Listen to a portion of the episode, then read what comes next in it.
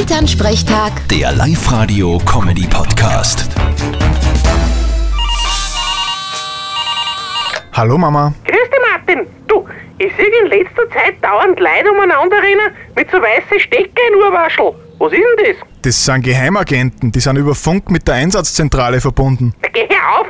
Unsere Nachbarmenschen sind ja keine Geheimagenten. Ah, nicht? Na Mama, das sind Kopfhörer. Aha, so schauen die jetzt aus. Die haben ja gar keine Kabeln dran. Eh nicht, die gingen über Bluetooth. Über was?